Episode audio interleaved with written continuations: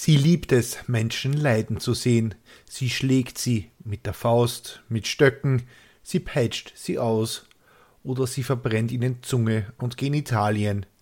Den Höhepunkt findet die Sadistin von Mödling nur, wenn andere leiden. Da kommt ihr eine 15-Jährige gerade recht. Alles davor war nämlich nur eine Aufwärmrunde.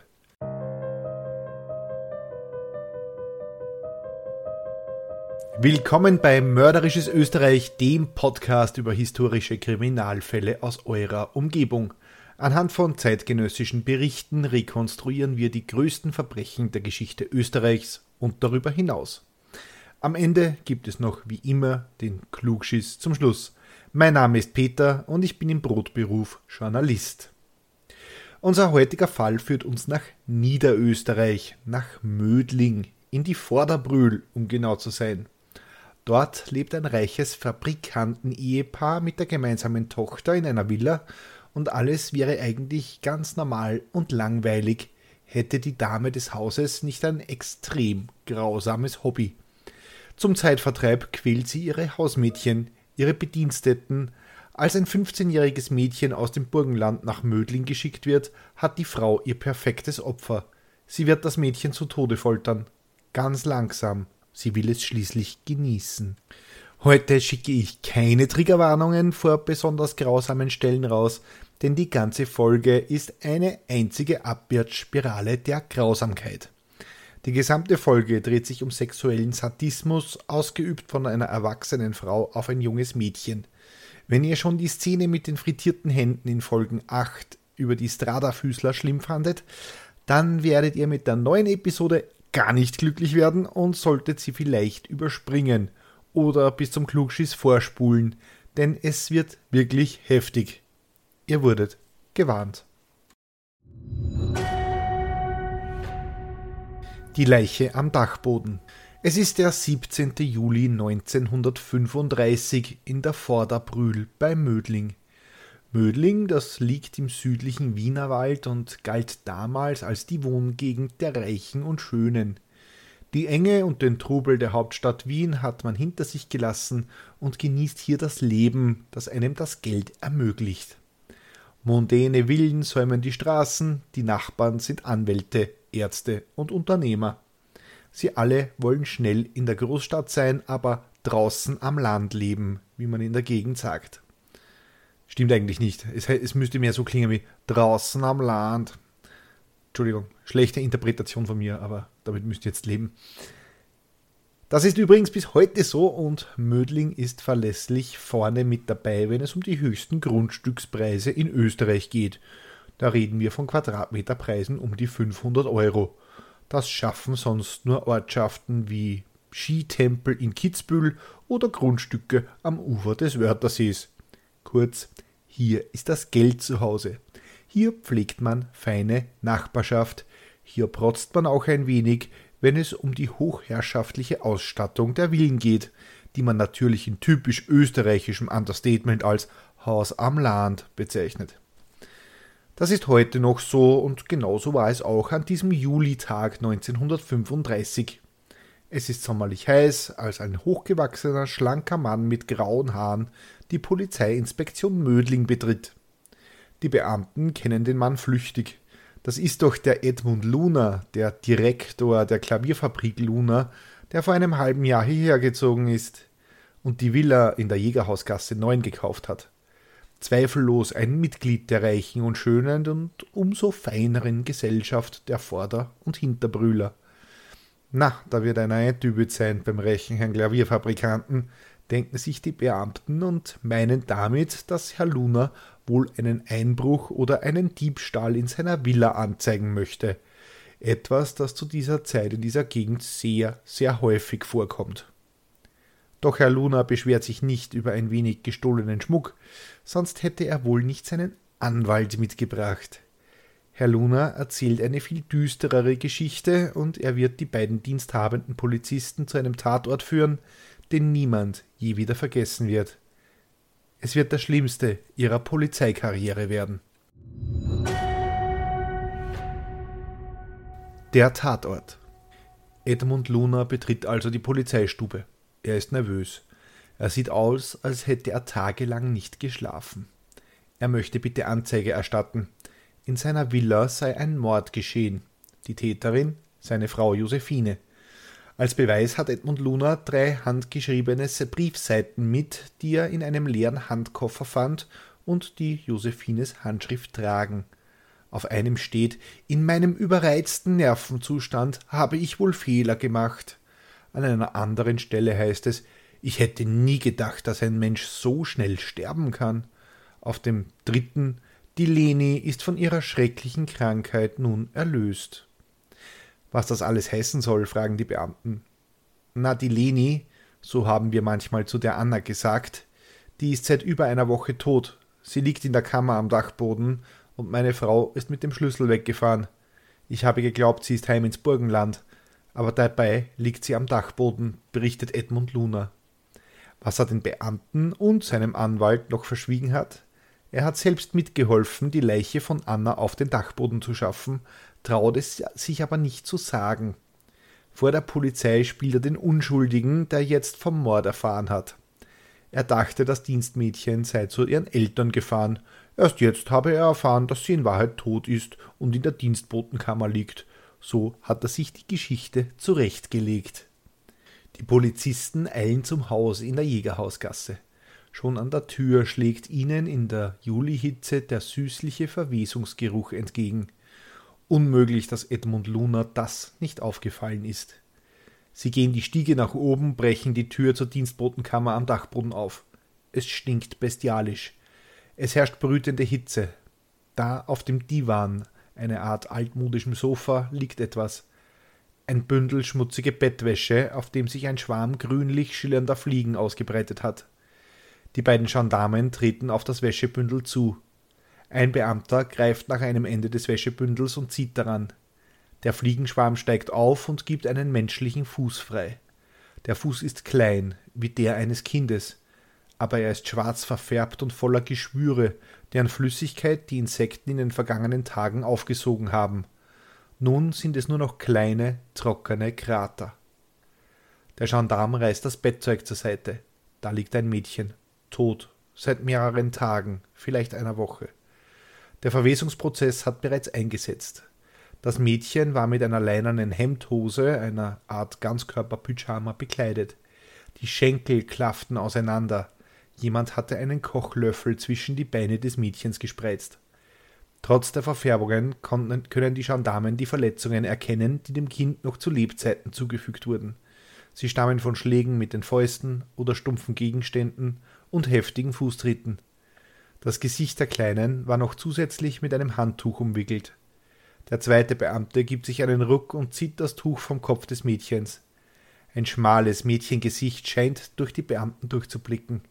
Das Gesicht ist fast schwarz, dennoch kann man die Verletzungen erkennen. Das Grausigste sind aber die Maden. Sie hatten sich in die Wangen des Kindes gefressen und beginnen sich jetzt zu bewegen. Für den Gendarmen sieht es so aus, als würde die Leiche des toten Kindes Grimassen schneiden. Das ist zu viel für den Mann. Er rennt die Treppe hinunter und übergibt sich vor dem Haus der Villa Luna. Die Bergung der Leiche gestaltet sich schwierig. Durch Blut und Verwesungsflüssigkeit ist der Körper des jungen Mädchens mit dem Stoff des altmodischen Sofas verwachsen und verklebt. Die Ermittler müssen die kindliche Leiche mitsamt dem Möbelstück nach unten tragen. Erst im Gerichtsmedizinischen Institut in Wien wird man die Tote von dem Sofa lösen können. Außerdem finden die Ermittler einen Teller Linsen mit Speck und offenbar hastig versteckten Schmuck und Bargeld. Das wird später noch eine Rolle spielen. Die Fahndung nach der Mörderin. Über die Tote kann Edmund Luna Auskunft geben. Es handelt sich um die 15-jährige Anna Augustin aus dem Burgenland, genauer aus Mannersdorf an der Rabnitz. Sie war im Herbst 1935, also vor gut einem halben Jahr, zu den Lunas gekommen. Ihre Eltern waren einfache Arbeiter, kannten Josephine Luna zufällig vertrauten ihr und übergaben der gnädigen Frau ihr Kind als Dienstmädchen. Das war damals oft die einzige Möglichkeit für junge Frauen vom Land der dörflichen Enge zu entfliehen. Das wussten natürlich auch die Dienstgeberinnen und zahlten ihre Mädchen extrem schlecht, ließen sie dafür aber umso länger und bis in die Nacht hinein arbeiten. Sie mussten die Wäsche waschen, in der Küche helfen, die Kinder versorgen, putzen und was ihren reichen Dienstgebern sonst noch so einfiel. Da hatte es die Anna doch gut erwischt. Schließlich kannte man die Dienstgeberin, die Josephine, genannt Fini, Luna noch von früher. Die Anna, die würde es besser haben und nicht wie eine Sklavin gehalten werden wie die anderen. Ein tödlicher Irrtum, wie sich herausstellen sollte. Edmund Luna wird auf den Gendarmerieposten gebracht und verhört. Er bleibt vorerst bei der Geschichte, dass er dachte, Anna wäre zu ihren Eltern ins Burgenland gefahren. Erst durch die Briefe seiner Frau sei ihm der Verdacht gekommen, dass Anna wohl tot ist und auf dem Dachboden liegt. Ja, das Mädchen sei krank gewesen und viel zu dünn für ihr Alter, aber seine Frau ist wahrscheinlich nicht ganz unschuldig. Edmund ist sich sicher, sie hat Anna auf dem Gewissen. Wo sich Josephine gerade aufhalte, könne er nicht sagen. Sie wird schon seit Tagen vermisst. Jetzt beginnt die Fahndung nach Josephine und für damalige Verhältnisse erstaunlich läuft das recht professionell ab. Die Beamten geben Josephine Lunas Bild an die Zeitungen weiter, leiten eine Fahndung ein, hören das Telefon in der Villa Luna ab und lauschen auch bei den Telefonaten in der Klavierfabrik von Edmund mit. Tatsächlich läutet das Telefon in der Klavierfabrik. Eine Sekretärin hebt ab. Es ist Josephine Luna, die sich nach ihrem Mann erkundigt, der aber nicht da ist. Den Ermittlern gelingt es, den Standort des Telefons zu ermitteln, und zwar in einem Ort namens Mauer, damals ein Vorort von Wien, heute längst ein Teil der Stadt. Und an dieser Stelle nehmen wir uns kurz Zeit und applaudieren den Ermittlern für ihre großartige Ermittlungsarbeit. Das kommt in diesem Podcast viel zu selten vor. Ich meine Telefonüberwachung und dann auch noch den Standort rausfinden im Jahr 1936. Respekt. Aber noch haben sie die Mörderin nicht. Der örtliche Gendarmerieposten wird alarmiert, die Suche nach Josephine Luna beginnt. Gegen Abend des 18. Juli erkennen Passanten auf der Maurer Hauptstraße eine Frau, die jener in der Zeitung sehr ähnlich sieht. Das musste Josephine Luna sein, die der geistesabwesend in ein Schaufenster starrt. Ein Mann spricht die Gesuchte an. Die dreht sich langsam um und sagt, und Sie sind wahrscheinlich ein Kriminalbeamter. Der Herr verneint, doch schafft es irgendwie, die Gesuchte in ein Gespräch zu verwickeln und lädt sie ins nahe Gasthaus Tannheim ein. Währenddessen eilt die Gattin des Mannes zum nächsten Telefon und ruft die Polizei. Wenige Minuten später betritt ein Uniformierter die Gaststube. Er geht zielstrebig auf Frau Luna zu und fragt sie nach ihrer Identität. Josephine Luna sagt nichts. Der Polizist verhaftet sie trotzdem. Als Frau Luna aufsteht, will der Beamte noch nach ihrer Tasche greifen. Ich bitte Sie, lassen Sie mir die Tasche. Die Leute schauen eh schon alle, sagt Josephine Luna zu ihm. Die wird auf der Polizeiinspektion stundenlang verhört und auch den drei Seiten langen Abschiedsbrief, den Josephine ihrem Gatten Edmund hinterlassen hatte, kennen die Ermittler. Sie habe sich den Kopf zerbrochen, vermerkt sie dort, wodurch Annas Tod herbeigeführt worden sei. Sie vermutet, dass das Mädchen entweder an galoppierender Schwindsucht oder an dem Ausschlag gestorben sei. Schließlich erwähnt sie noch die Möglichkeit eines Selbstmordes mittels jener Pillen, die der Arzt ihr gegen den Ausschlag verschrieben hatte. Nachdem das Verhör beendet war, führte man Frau Luna in die Zelle und leitete eine Anzeige an das Standgericht in Wien weiter. Mittlerweile hatte man die Eltern der toten Anna verständigt. Sie kamen gegen Freitagnachmittag von, Mama, von Mannersdorf an der Rabnitz angereist und mussten den Leichnam ihrer toten Tochter identifizieren. Das Mädchen war zum Skelett abgemagert. Es hatte seit dem Dienstantritt bei den Lunas vor einem halben Jahr über acht Kilo verloren. Sein Körper war mit Wunden bedeckt. Wunden, von denen man nicht mehr genau sagen konnte, ob sie nur von Verletzungen herrührten oder ob auch Geschwüre die Ursache gewesen waren infolge Verwesung, Fliegen und Madenfraß. Die Haut und andere Gewebsschichten waren für eine genauere Untersuchung ungeeignet geworden. Die Lunas, eine schrecklich nette Familie. Jetzt ist es Zeit, sich die Lunas einmal genauer anzusehen. Edmund ist 42 und seine Frau Josephine ist 43 Jahre alt. Gemeinsam leben sie mit ihrer 16-jährigen Tochter Grete und einem vierjährigen Sohn in der Vorderbrühl. Josephine, eine geborene Lackner, kommt aus ganz einfachen Verhältnissen. Ihr Vater war Briefträger und ein Säufer, der mit 46 Jahren starb. So lag es an Josephine für den Erwerb der Familie zu sorgen. Sie war Kinderfräulein, Angestellte bei einem Zuckerbäcker in Wien und zuletzt war sie Fabrikarbeiterin, obwohl sie das später heftig abstritt, denn sie wollte immer eine Dame der feinen Gesellschaft sein. Ihre Trauer spülte sie mit reichlich Alkohol hinunter, und so lernte sie auch Edmund kennen. Im Jahr 1916 war der junge Deutschmeister Offizier Edmund Luner im gleichen Heurigen wie sie. Die beiden lernten sich kennen und lieben und heirateten nach Kriegsende im Jahr 1918. Da war Edmund 25, Josephine 26. Und endlich war sie ein Teil der besseren Gesellschaft. Denn Edmund, der war der Erbe oder zumindest der Direktor einer Klavierfabrik. Obwohl Edmund im Krieg von einer italienischen Kugel verletzt wurde und deshalb nur noch schwer Sex haben konnte, bekamen die beiden zwei Kinder. Im Herbst bezogen sie die Villa und alles schien gut zu laufen für die Lunas. Wäre dann nicht Josephines Lust nach Leid, dem Leid junger Mädchen? Josephine Luna war sechs Jahre vor ihrer Verhaftung schon einmal mit dem Gesetz in Konflikt geraten. Sie musste wegen Misshandlung und Erpressung einer Hausgehilfin namens Anna sechs Monate in Haft. Die 21-jährige Anna war 1928 im Dienst bei den Lunas.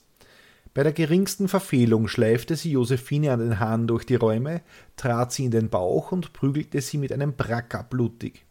Der Bracker, das muss man erklären, ist ein Teppichklopfer, wie man in Österreich dazu sagt, und bei sadistischen Eltern höchst beliebt. Jedes Mal, wenn im Haushalt etwas fehlte, beschuldigte Josephine als Chefin Anna des Diebstahls und kündigte an, sie bei der Polizei anzuzeigen. Wenn das Mädchen zu weinen begann, dann spielte Josephine die Großzügige. Gut, sagte sie gnädig, ich werde dich nicht anzeigen, aber den Schaden ziehe ich dir vom Lohn ab. Auch Handwerker beschrieben die sadistische Ader von Josephine. Als sie die Rechnungen für das Gas nicht bezahlen konnte oder wollte und der Gasmann kam, um die Leitung abzustellen, sperrte sie diesen so lange im Keller ein, bis er von seinem Vorhaben absah. Als Anna einmal versehentlich eine Tasse zerbrochen hatte, entzog ihr Josephine drei Tage lang die Nahrung. Anna lief am vierten Tag davon zu ihrer Tante. Josephine erschien und markierte die Großzügige. Wenn Sie mich, wenn Sie mir den Schaden ersetzen, will ich es mit Anna noch einmal versuchen. Ich bekomme von Ihnen 600 Schilling. Das wären heute etwa 2400 Euro. Für ein Kaffeeheferl. Die Tante ging und zeigte Frau Luna an. Die wurde schuldig gesprochen und musste ins Gefängnis. Zwei weitere Dienstmädchen berichteten von Stockschlägen und dass sie von Josephine Luna ausgepeitscht wurden. Das war aber nur eine sadistische Aufwärmrunde für das, was Josephine Luna der kleinen Anna antun würde. Das Martyrium Anna kommt im Herbst 1935 zu den Lunas und anfangs kommen sie auch gut miteinander zurecht. Anna ist ein hilfsbereites und höfliches Mädchen, und hübsch ist sie mit ihren langen blonden Haaren, wenn auch etwas dürr für ihr Alter. Aber das ist mit der damaligen Lage, vor allem im Burgenland, auch kein Wunder. Doch langsam beginnt sich die sadistische Seite von Josephine Luna zu zeigen. Zuerst ist es eine Watschen, also eine Ohrfeige, wie man bei uns sagt. Edmund Luna wird Zeuge davon und er ermahnt seine Frau, auf keinen Fall mehr die Hand gegen das Kind zu erheben. Schließlich ist sie wegen genau solcher Dinge ja vorbestraft. Einige Zeit vergeht und Josephine hört natürlich nicht auf, das Kind zu schlagen. Edmund bemerkt eines Tages ein riesiges Hämatom auf der Wange des Kindes, das bis über das Auge reicht. Daraufhin bringt Edmund Anna zu seiner Schwägerin, bis die Verletzung verheilt ist. Anschließend soll Anna zurück ins Burgenland zu ihren Eltern. Doch Anna, die ist ganz pflichtbewusst und will ihre Eltern nicht enttäuschen und will bleiben. Zu Hause tobt unterdessen Josephine und beschimpft ihren Mann. Sie verlangt, dass die kleine Dirne, der Schlampen, die Hur wieder nach Hause gebracht wird. Edmund gehorcht und bringt Anna wieder in die Villa. Ab da werden die Misshandlungen immer schlimmer. Bei der kleinsten Verfehlung schlägt Josephine Anna so lange mit dem Bracker, bis ihr Blut spritzt. Die Ermittler werden später überall auf den Wänden und auf der Decke Annas Blut finden. Anna wird aus Angst zur Bettnässerin, woraufhin Josephine nur noch härter zuschlägt. Sie übergießt Anna mit eisigem Wasser aus dem Garten, zwingt sie im feuchten Keller zu schlafen oder sperrt sie in der Dachbodenkammer ein und Josephine entzieht dem ohnehin schon ausgehungerten Mädchen die Nahrung. Tagelang muss sie ohne Essen auskommen. Einmal wird Anna dabei beobachtet, wie sie den Hasen im Garten das trockene Brot weg isst, woraufhin es nur noch mehr Schläge hagelt. Wenn Anna etwas zu essen bekommt, dann meist Küchenabfälle, wie die Haut von Würsten, meistens bekommt sie aber Kartoffelschalen, wenn überhaupt. Damit Josephine mehr Gründe hat, Anna zu schlagen, verabreicht sie dem Mädchen harntreibenden Tee und Abführmittel. Wenn Anna daraufhin wieder ins Bett macht, wird sie umso härter geschlagen, an den Haaren durchs Haus gezogen oder die Stiege hinuntergestoßen. Ihr Frühstück muss sie am Boden kniend zu sich nehmen, wobei Josephine Luna Annas Milch mit Unmengen an Salz versetzt und sie damit ungenießbar wird. Wenn das Mädchen nicht austrinkt, setzt es noch mehr Schläge mit Stöcken oder dem Pracker. Aber das ist noch nicht das schlimmste Martyrium, das, sie, das sich die Sadistin für Anna ausgedacht hat. Auf dem Gasofen bringt Josephine einen Schürhaken fast bis zum Glühen. Anna muss sich vor sie stellen, den Mund aufmachen und die Zunge herausstrecken, während Josephine das heiße Metall zischend auf Annas Zunge drückt. Wenn sich Anna dabei wehrt, werden ihr die Hände mit einem Gürtel auf den Rücken gebunden. Das ist der Vorgeschmack, wie dir der Teufel deine Zunge in der Hölle verbrennt, schreit Josephine dabei wie im Wahn. Einmal soll Anna zwölf Kirschen gestohlen haben, die eigentlich für den Sohn von Josephine bestimmt war. Josephine beginnt das Mädchen so lange zu foltern, bis es den Diebstahl von zwölf Kirschen zugibt. Aber das ist noch längst nicht alles. Josephine versteigt sich in die Vorstellung, Anna sei eine Hure und empfange andere Männer, während sie nicht zu Hause ist. Wenn das nicht der Fall ist, dann befriedige sich der lüsterne Schlampen ständig selbst, statt zu arbeiten. Um ihr das auszutreiben, stößt Josephine dem 15-jährigen Mädchen den Schürhaken zwischen die Beine und verbrennt so seine Genitalien. Tochter Grete muss dabei assistieren und Anna festhalten. Vier, fünfmal stößt Josephine den Schürhaken zwischen die Beine der schreienden Anna. Das Dienstmädchen darf sich nur noch mit einem viel zu großen Hemd bekleiden, damit Josephine die Prozedur ungestört wiederholen kann. Eines Tages werde sie ihr den glühenden Schürhaken ganz in den Leib rammen, droht Josephine.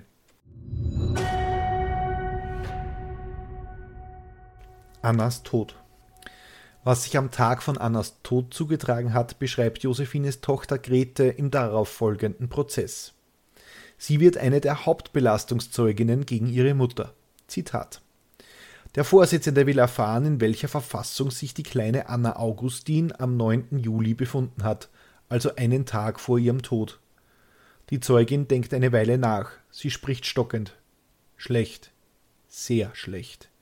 Sie war sehr mager, und dann hat sie doch diese vielen Verletzungen gehabt. Sie ist sehr langsam und in gebückter Haltung herumgegangen. Am 10. Juli, ihrem Todestag, wird Anna Augustin zunächst einmal das Frühstück entzogen aus Strafe wegen einer angeblichen sittlichen Verfehlung. Ob Grete Luna davon etwas bemerkt hat? Nein, aber die Mutter hat sie, während ich einkaufen war, dafür auch noch gebrannt, also ihr wieder den Schürhaken zwischen die Beine gesteckt. Grete Luna, Luna hört das Kind schon von ferne schreien. Bei der Schilderung der Einzelheiten beginnen Frauen im Auditorium zu weinen und zu schluchzen. Grete Luna öffnet die Küchentür. Das Mädchen ist nackt dagestanden und auf dem Boden war eine Blutlache. Das Blut rann Anna die Schenkel herunter. Josephine Luna hatte sie mit dem Schürhaken am Geschlechtsteil verletzt. Dann hat meine Mutter sie in den Hof geschickt und ich musste nacheinander drei Kübel Wasser holen. Die Anna musste sich in den Zuber setzen und die, und die Mutter hat sie mit dem kalten Wasser übergossen. Sie befiehlt ihr aufzustehen, aber die Kleine ist schon so schwach, dass ihr das nicht gelingt. Sie fällt hin und verletzt sich dabei den rechten Ellbogen. Wieder fließt Blut. Josephine Luna will, dass sie es abwäscht. Wie betäubt gehorcht Anna und schöpft mit der Hand das Wasser aus dem Zuber. Automatisch und wie im Traum beginnt sie ihren Ellbogen zu reinen, reinigen, den linken. Es ist der falsche. Josephine Luna ahnt, dass sie zu weit gegangen ist und will das Mädchen zu Kräften bringen. Sie versucht ihr Milch einzuflößen, aber Anna kann nichts mehr behalten. Sie verliert schließlich das Bewusstsein. Zu zweit tragen sie die blutende Ohnmächtige ins Haus und legen sie auf eine Pritsche in der Küche.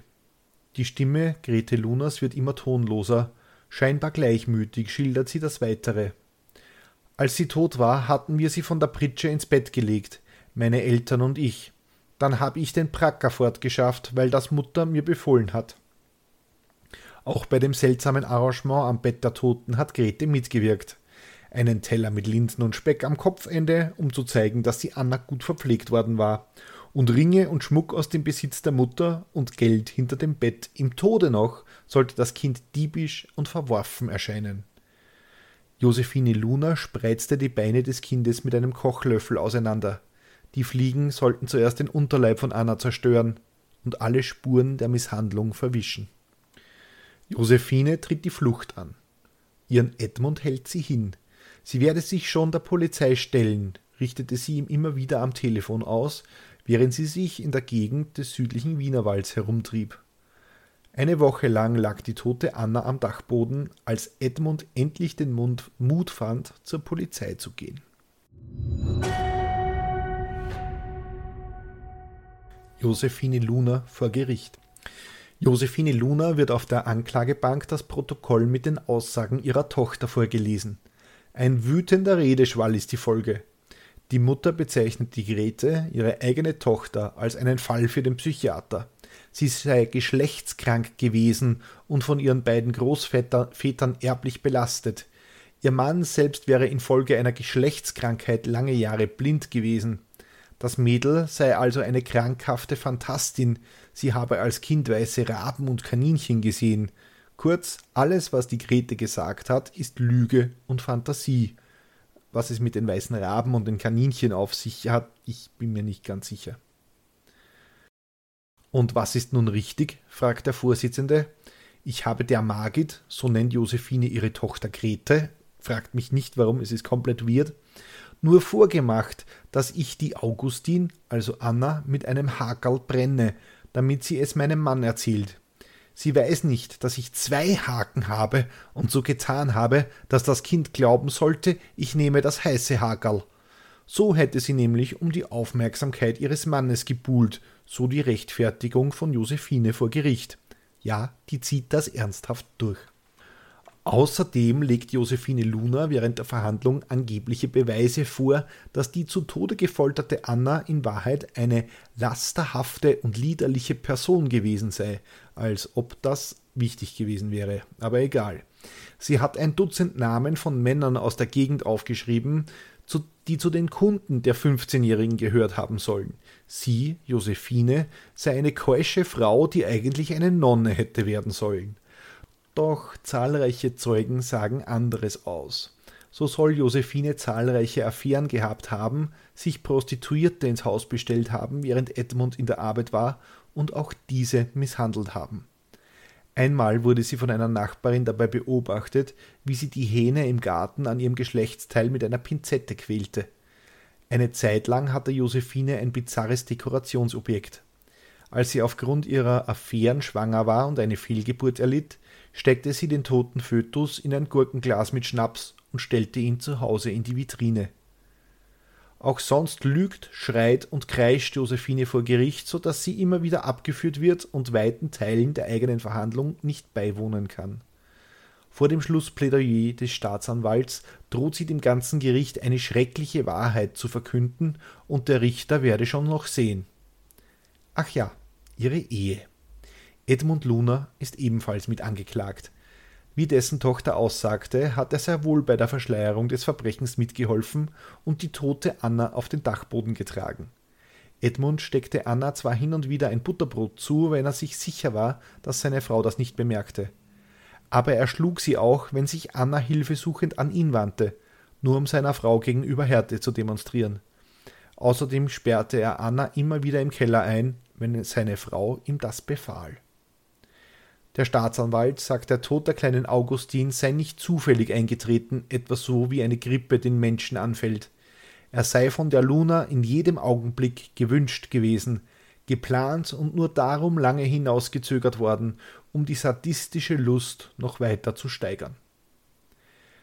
Die Untat der Luna sei also kein gewöhnlicher Mord, sondern ein Lustmord aus sadistischen Motiven gewesen aber selbst solch horrende Perversionen in ihrer Triebhaftigkeit schließen rechtliche Verantwortung nicht aus. Da Josephine Luna, wie ein Psychiater festgestellt hatte, zurechnungsfähig sei, käme für ihn, den Staatsanwalt, nur eine Strafe in Frage die Todesstrafe. Und so wird es auch sein.